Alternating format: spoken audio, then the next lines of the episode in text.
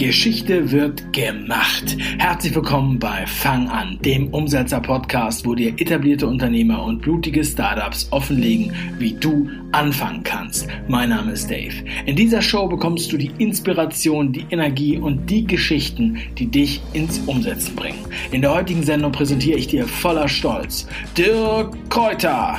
Kaum jemand in Deutschland hat mich selbst so inspiriert wie Dirk. Er war immer schon seiner Zeit voraus, hat Trends entdeckt, genutzt und sich, so wie sein Unternehmen, weiterentwickelt. Dabei hat er sogar mehr als nur einmal angefangen.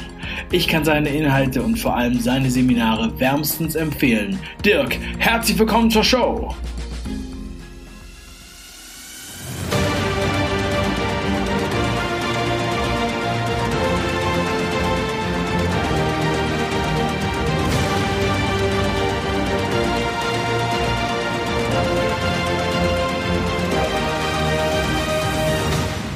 Hallo, schön, dass du dabei bist.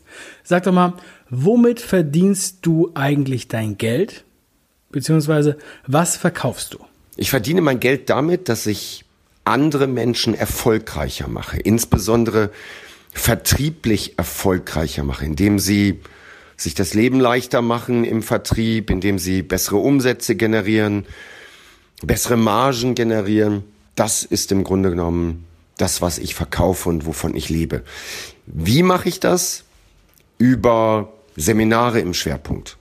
Also ich verdiene das meiste Geld über Seminartickets, weil die Menschen das Wissen in den Veranstaltungen bei mir tanken. Dann gibt es noch ähm, ein Mentoring-Programm, es gibt noch eine Mastermind, es gibt Online-Kurse, es gibt ähm, Bücher. Das ist, das ist mein Geschäftsmodell. Damit verdiene ich mein Geld. Vielen Dank. Erinnere dich mal bitte zurück an den Moment deiner ersten Idee bzw. deiner Inspiration.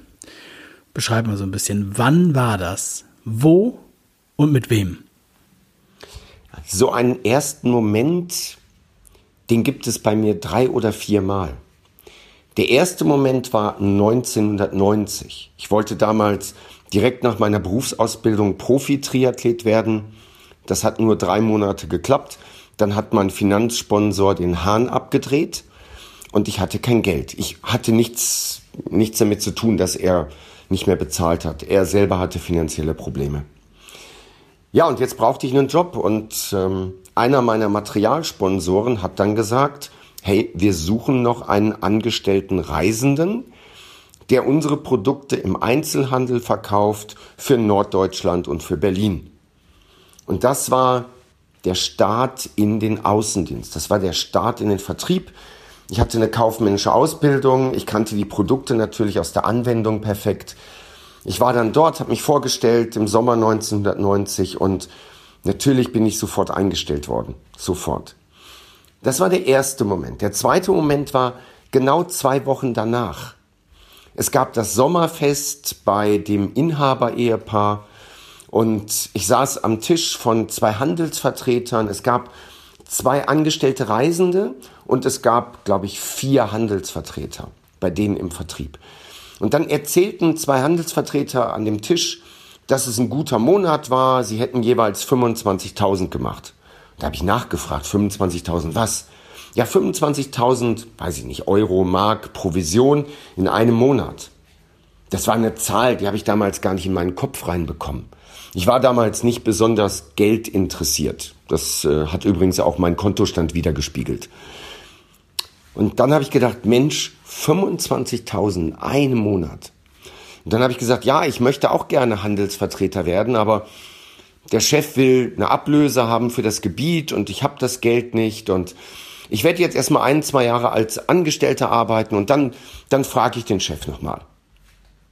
Das war taktisch unbewusst klug, nämlich am Nachbartisch saß die Chefin, die diesen Dialog mitbekommen hat und direkt am Montag wurde ich zum Chef reingerufen und der Chef hat gesagt, Dirk, willst du immer noch Handelsvertreter werden? Ja, wunderbar. Wir geben dir Startkapital, damals 9000 Euro. Du übernimmst den Leasingvertrag, wir bürgen als als Firma für den Leasingvertrag und du zahlst uns das Geld immer hälftig von deiner Provision zurück. Das war so der zweite Moment, nämlich der Start in die Selbstständigkeit. Und ja, es hat genau ein Jahr gedauert, bis ich auch das erste Mal 25.000 Euro in einem Monat verdient habe. Ja. Dann habe ich irgendwann angefangen, aus diesen Produktschulungen, die ich immer gemacht habe mit meinen Einzelhändlern, damit die meine Produkte gut durchverkaufen, aus diesen Produktschulungen richtige Verkaufstrainings zu machen. Und das habe ich mehrere Jahre parallel gemacht. Dann gab es ein Abendessen mit einem meiner Fahrradhändler, Martin, Martin aus Hamburg. Und Martin hat sich total verzettelt mit den Produkten und den Produkten und den Produkten. Und beim Abendessen habe ich ihm gesagt, Mensch, Martin, du musst dich auf eine Sache konzentrieren, du kannst doch nicht auf allen Hochzeiten tanzen. So wird das nichts. In dem Moment, wo ich das sage, verschränkt Martin seine Arme, lehnt sich zurück, schaut mich an, lächelt mich an und ich wusste, ich habe gerade über mich geredet. Ja, er hat mir den Spiegel vorgehalten und am nächsten Tag habe ich mehrere Kollegen angesprochen, ob sie meine Handelsvertretungen kaufen wollen. Und das haben sie dann auch gemacht. Und innerhalb von, glaube ich, zwei Monaten waren alle Handelsvertretungen weg. Und ich war nur noch als Trainer unterwegs und bin dann auch wirklich durchgestartet als Trainer. Der nächste Moment war dann ein Praktikant, Norbert. Ähm, das, ich war schon ein paar Jahre Trainer ich hatte dann ein Büro mit einem Büroleiter, dem Carsten, der ist ja heute noch bei mir. 16 Jahre ist das her. Und dann hatten wir einen Praktikanten, Norbert, Norbert aus Berlin. Und nach ein paar Wochen stand Norbert bei mir in der Bürotür und sagte, so Dirk, das, was du machst, das will ich auch machen. Ich will auch als Trainer arbeiten. Ich will hier nicht weiter Praktikant sein. Okay, habe ich gedacht, Moment, jetzt gibt's nur zwei Möglichkeiten. Entweder ich feuer ihn jetzt sofort, damit er nicht mein ganzes Know-how mitnimmt, oder ich bilde ihn jetzt zum Trainer aus und stelle ihn an. Ich habe das zweite dann gemacht, habe Norbert ausgebildet und angestellt und in der Spitze waren es später dann fünf festangestellte Trainer, die ich gleichzeitig hatte.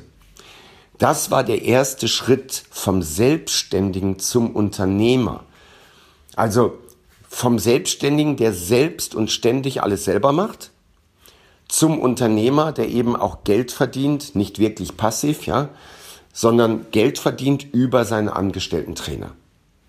Wir waren damals in einer Größenordnung von ein bis zwei Millionen Euro Jahresumsatz. Das war wieder so ein Schlüsselmoment. Diese Frage von Norbert, bildest du mich aus? Und die letzte Stufe, da gab es keinen Schlüsselmoment, keinen wirklichen, sondern mein 49. Geburtstag. Und wir haben eine Aktion gemacht über Facebook und Tickets für mein Einstiegsseminar verkauft. Für 49 Euro. 49 Jahre, 49 Stunden, 49 Euro. Und wir haben 11.500 Tickets verkauft und wir hatten ursprünglich geplant, 1000 zu verkaufen. Wir hätten noch mehr verkaufen können, wenn wir die Maschine nicht abgestellt hätten. Das war der Wahnsinn. Das war dieser Schlüsselmoment, wo aus dem normalen Verkaufstrainer mittlerweile ja, der Marktführer in Europa geworden ist mit über 40.000 Teilnehmern im Seminar. Mit einem Guinness-Buchrekord für das größte Verkaufstraining, was es je auf diesem Planeten gab. Mit einer unfassbaren Bekanntheit und Reichweite nicht nur in meiner Nische, was Verkauf und, und Vertrieb angeht. Wie hast du angefangen? Ich glaube, das habe ich schon mit der letzten Frage ausführlich beantwortet. Der wichtige Gedanke dabei ist, es war nie immer von Null, sondern ich habe mich immer schon ein bisschen vorgewagt in das neue Business. Und wenn das dann halbwegs perspektivisch lief, dann habe ich den Rest hinter mir abgeschnitten, radikal abgeschnitten. Aber es war nie so, dass ich geschnitten habe, um dann von Null aufzubauen. Ich habe immer parallel schon was aufgebaut und dann, wenn es, wenn es eine Perspektive hatte, dann habe ich es abgeschnitten. Dankeschön. Ähm, was denkst du, warum bleiben die meisten Ideen auf der Strecke? Heinrich von Pierer, der ehemalige Vorstand von Siemens hat gesagt, ich bin stolz, in einem Unternehmen zu arbeiten, in dem wir hundertmal mehr Ideen haben als wir umsetzen können. Und in dieser Aussage steckt unwahrscheinlich viel drin. Auch in meinem Team, in meinem Unternehmen, und wir sind jetzt ungefähr 60, haben wir hundertmal mehr Ideen, als wir umsetzen können. Und es ist diese Frage, die impliziert im Grunde genommen, warum werden so wenig Ideen umgesetzt? Aber darum geht es gar nicht. Es geht doch nicht darum, dass möglichst viele Ideen umgesetzt werden. Es geht doch darum, dass einige wenige Ideen, die die Schlüsselideen sind, dass die dann konsequent umgesetzt werden. Wir haben immer im Sommer ein Strategie-Meeting. Und was wir machen zu Beginn, wir gucken in unser Ideenparkhaus rein. Wir haben so viele Ideen, die wir ins Parkhaus schieben und sagen, da ist die Zeit jetzt nicht reif. Wir müssen uns auf andere Dinge fokussieren. Die Idee ist gut, aber jetzt noch nicht. Und dann holen wir diese Ideen wieder aus dem Parkhaus, schauen uns sie an, passt es jetzt, wäre es jetzt gut? Wenn nein, schieben wir sie zurück ins Parkhaus. Und unser Parkhaus ist riesengroß. Deswegen, ich kann jedem, der nur zuhört, nur sagen, es geht nicht darum, dass du möglichst viele Ideen umsetzt. Es geht darum, wenig Ideen mit voller Konsequenz. Nicht immer anfangen, anfangen, anfangen und dann doch nicht zu Ende bringen. Am Ende wird nur das zu Ende bringen belohnt und nicht das Anfangen. Das ist wie mit einem Buch. Ich kenne so viele Leute, die angefangen haben, ein Buch zu schreiben. Und wenn du das Buch nicht beendest, dann ist es so, als hättest du nie angefangen. Und so geht es auch mit den Ideen. Du kennst ja mein Umsetzungstypenmodell mit den sechs verschiedenen Figuren und Tieren und was deren Eigenschaften sind. Was würdest du sagen? Was für ein Umsetzungstyp bist du? Also ich war am Anfang als Handelsvertreter und auch am Anfang als Verkaufstrainer war ich eine Spinne. Solopreneur, kann alles, macht alles, macht alles allein und immer in Alarmbereitschaft. Absolut, ja. Das hat sich dann geändert, ein bisschen mit den angestellten Trainern und hat sich dann komplett geändert, nachdem äh, wir nur noch mit den offenen Seminaren unterwegs sind. Und seitdem, also etwa seit drei Jahren, bin ich der typische Imker. Ich bin Macher, ich treibe meine Leute an. Ähm, the speed of the leader is the speed of the team. Also meine Geschwindigkeit ist auch die Geschwindigkeit des Teams. Ich bin da einfach Vorbild auch. Ich bin der Macher, der nicht alles selber macht und ich schaffe die Rahmenbedingungen und ich kontrolliere die Rahmenbedingungen und ich fordere ein. Das ist mein Job. Wie wichtig ist dein Team für dich und deine Umsetzung? Und wie findest du eigentlich neue Teammitglieder? Das Team ist unfassbar wichtig. Nicht alle Mitarbeiter, sondern ein Inner Circle, ein innerer Kreis, mit dem ich mich intensiv austausche. Das sind nur eine Handvoll Menschen. Du kannst nicht mit 60 Leuten gleichzeitig dich austauschen. Das sind meine Führungskräfte. Mit denen tausche ich mich aus, mit denen entwickle ich neue Ideen. Was die Umsetzung angeht, wenn ich auf Seminare gehe und selber dort etwas lerne und neue Ideen mitbringe, dann, dann schicke ich normalerweise am gleichen Tag, am gleichen Seminartag abends schon meine ganzen Ideen, meine To-Dos, meine Umsetzungswünsche an die einzelnen Teammitglieder. 90, 95 Prozent dessen, was ich als Ideen mitnehme, delegiere ich sofort ins Team. Das sind vielleicht fünf bis zehn Prozent, die ich selber umsetze. Das macht für mich auch Unternehmertum aus dass du ein Team hast, die das nachher für dich umsetzen und ich es nur noch kontrolliere und dahinterher bleibe. Wie finde ich Teammitglieder? Also einmal die, die im Inner Circle sind, das sind alles gewachsene Teammitglieder. Die Führungskräfte sind alle gewachsen. Die sind zwischen ja, fünf und 16 Jahren schon an meiner Seite. Das sind die im Inner Circle. Und jetzt ist natürlich die Frage, wie finde ich neue Mitarbeiter? Die normalen Wege funktionieren bei uns nicht mehr. Also klassische Stellenanzeigen und Personalberater, das machen wir nicht mehr. Das haben wir in der, in der Vergangenheit gemacht. Bei uns ist es mittlerweile so, dass wir uns als Arbeitgebermarke positionieren. Employer Branding heißt das Zauberwort, dass wir beispielsweise im YouTube-Kanal auch Vlogs haben, die aus Mitarbeitersicht gedreht wurden. Es gibt bei uns einen wirklichen Firmenkult. Wir haben einen großen Reisebus, der mit unserer Werbung beklebt ist, mit dem wir zu den Veranstaltungen fahren. Wir haben unlimitiert Red Bull für die Mitarbeiter im Kühlschrank. Wir haben außergewöhnliche Weihnachtsfeiern, die am Abend mit Smoking und dem kleinen Schwarzen enden und die dann mittags mit Paintball spielen zum Fest der Liebe beginnen.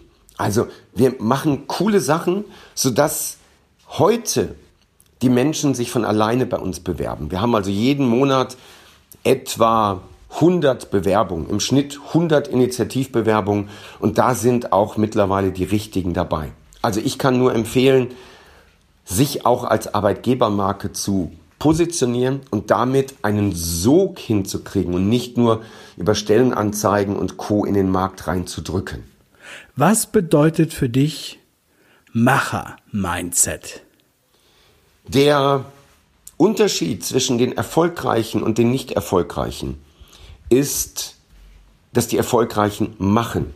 Sie tun, sie setzen um. Den Umsetzern gehört die Welt. Kein Seminar, kein Buch, kein Podcast macht dich erfolgreich.